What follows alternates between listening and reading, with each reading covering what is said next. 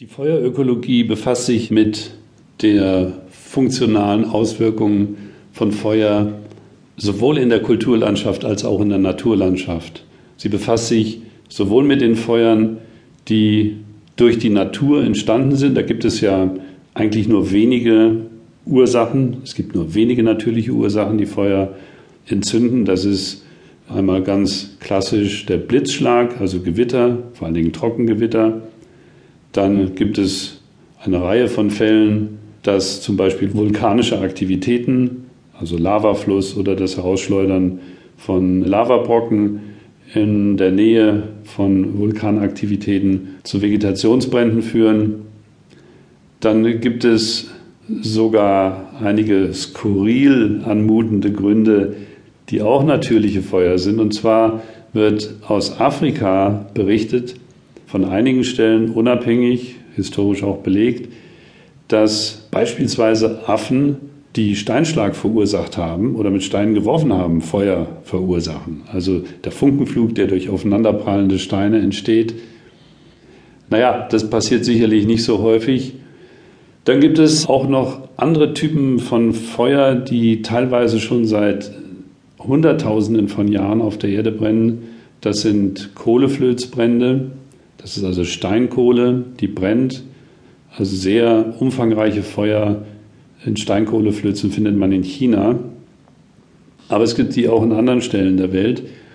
Und solche Kohleflözbrände, die können auch Vegetationsbrände, Waldbrände verursachen.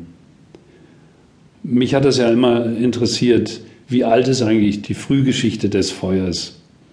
Und habe mich überhaupt nicht auf dem äh, Gelände bewegt, auf dem sich ja einige Kollegen aus der Geologie bewegen, wie beispielsweise in Nordamerika und auch hier in Deutschland Geologen, die Kohleeinschlüsse gefunden haben, in denen wiederum Holzkohle eingebettet ist. Oder wie Kollege Hartkopf Fröder in Nordrhein-Westfalen, der in einem Steinbruch eine prähistorische Höhle entdeckt hat, in die Holzkohle eingeschwemmt wurde, aus einer Zeit von über 300 Millionen Jahren. Das sind Fragmente, die im Übrigen faszinierende Formen äh, von Leben dokumentieren, die durch diese Verkohlung in ungeheuer gutem Zustand erhalten worden sind, nämlich Teile von Insekten, Teile von Pflanzen, auch Pollen und Samen, die in dieser Höhle eingespült und über 300 Millionen Jahre erhalten wurden.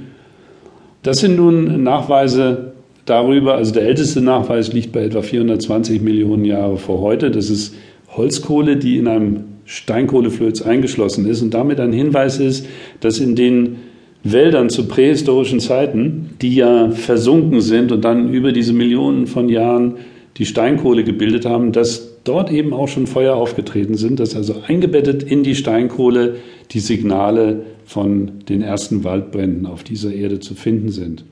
Und das war nun lange bevor der Mensch überhaupt in Sicht war.